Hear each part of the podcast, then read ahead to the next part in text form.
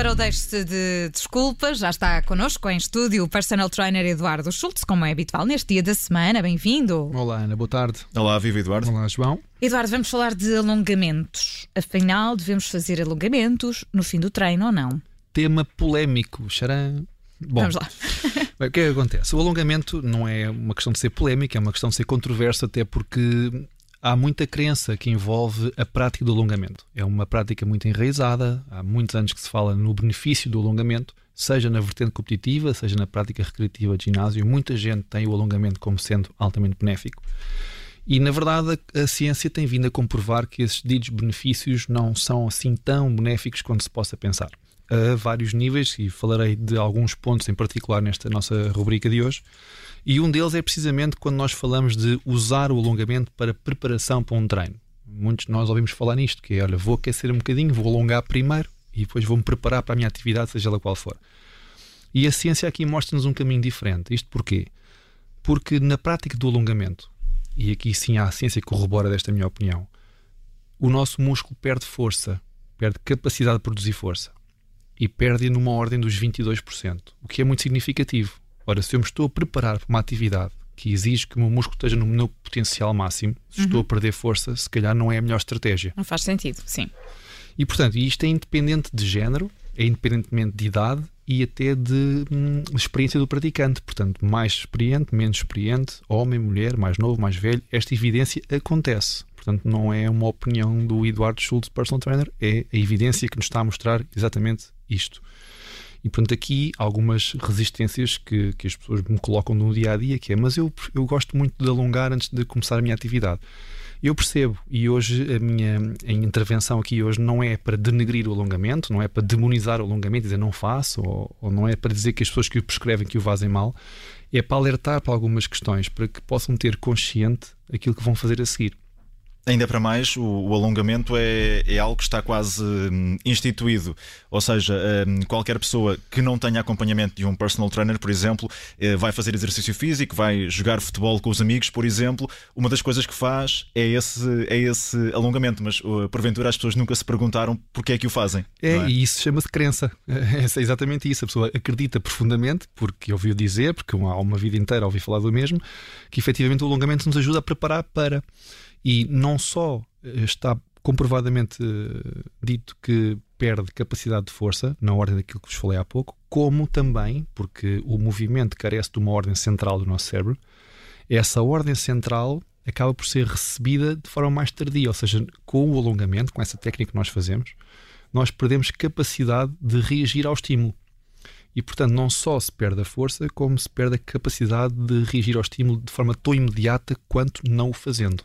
Portanto, se eu me estou a preparar para algo que eu preciso do meu potencial máximo, de facto não é a melhor forma de o fazer. Mas isso é antes do exercício e depois? Falamos da preparação para o exercício, que é, como o João disse há pouco, os amigos vão jogar futebol e antes de começar a fazer qualquer coisa, espera aí que vou alongar. Vemos toda a gente a fazer umas corridas, depois Exato. a seguir alongam um bocado, depois correm mais um bocado, mas aquilo é, assim, é aleatório, mais ou menos. Né? Cada um faz como, como lhe apetece, é o que costuma acontecer. Exato. E reparem, esta, estas crenças muito enraizadas acontecem tal e qual como acontece o facto das pessoas me perguntarem quantos abdominais vão fazer para perder a barriga, e já falámos aqui sobre isso, que de facto não é, não é a melhor estratégia.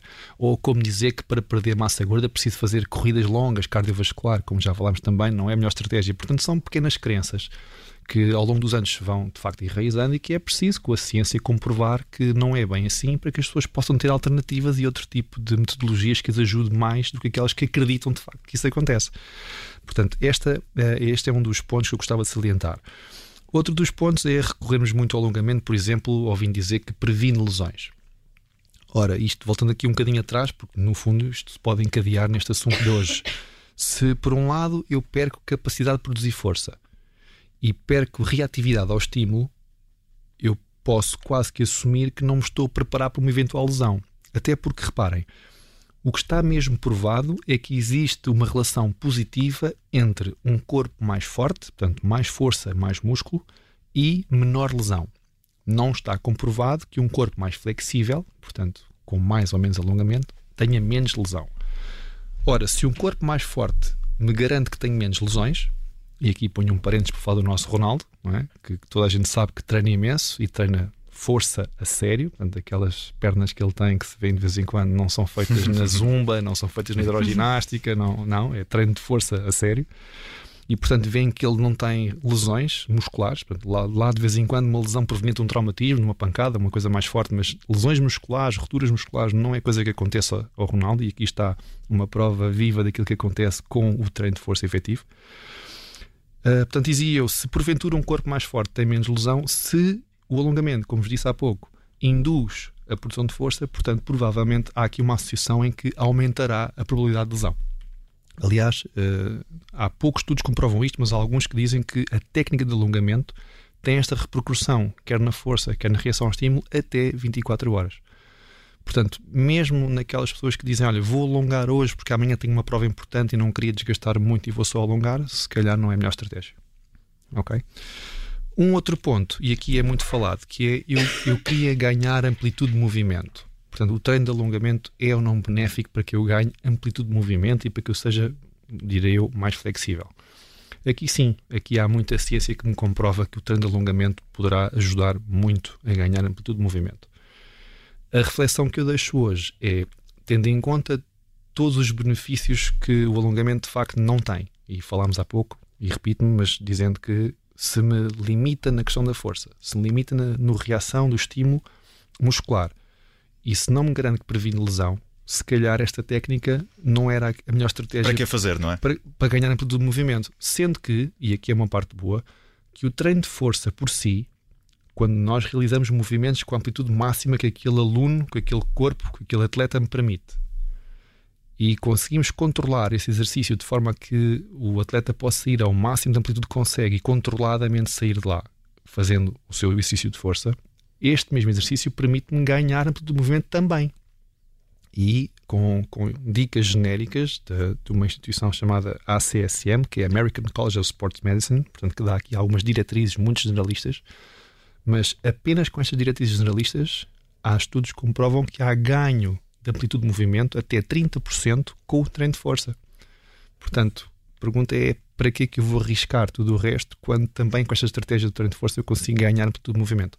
Portanto, a verdade é que eh, o alongamento pode ser eh, benéfico, é preciso é, é saber eh, para que é que o estamos a utilizar e como é que o, que o vamos fazer também. É preciso estar muito consciente daquilo que é efetivamente o alongamento e os seus benefícios. Mais uma vez digo, não vamos demonizar o alongamento. Agora, por estratégia e porque há aqui uma sensação, e a sensação existe, por exemplo, bem-estar. Há quem acabe um treino e se sinta muito confortável quando tem ali uns minutos para alongar. Uhum. Eu alerto só que sensação é uma coisa, existe, e é possível explicá-la por processos neurais, mas benefício é uma coisa, sensação é outra. É outra. Aquilo que eu recomendo é, por exemplo, se gostam de o fazer e se lhes traz algum bem-estar, e não é de todo negligenciável esse bem-estar, é se calhar para evitar que estes, estes, vou dizer, malefícios do alongamento possam existir, diminuam o tempo de alongamento. Portanto, passem por lá sem insistir em demasia nessa estratégia. Portanto, depois de uma hora, uma hora e meia a jogar futebol, podemos fazer eh, esse alongamento final, por exemplo Uh, agora temos de o fazer dessa forma, Eduardo. Eu sugeria de uma forma muito subtil. Portanto, em vez de demarcar em demasia posições de alongamento prolongadas e intensas, se calhar passar por quase que, diria eu, esticar um bocadinho aquele músculo que usou com mais, com mais frequência naquele momento, mas passar por lá suavemente, voltar e é suficiente para que haja esse bem-estar sem que se promovam todas aquelas uh, situações que eu falei há pouco. O personal trainer Eduardo Schultz está sempre connosco à quinta-feira, a esta hora. Obrigado, Eduardo. Até para a semana. Obrigado também. Bons treinos. Obrigado, Eduardo.